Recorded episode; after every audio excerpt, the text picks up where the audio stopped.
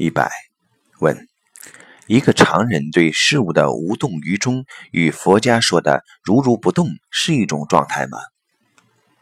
答：常人对事物的无动于衷，跟佛家的如如不动本质是不一样的。实际上，佛家所讲的如如不动，是真正地达到全然的高维智慧状态的时候，自己的内心不为所动。而常人对事物的无动于衷，是没有任何的觉察。佛教讲的人的内在成长，实际是对周围的世界不断地去承担，而不是对周围的事物无动于衷。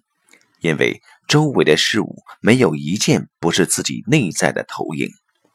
生活在一种觉察的状态，随时知道周围的事情在提醒自己的智慧，这是佛家修行者的一种状态。而他又不会成为现实相的奴隶。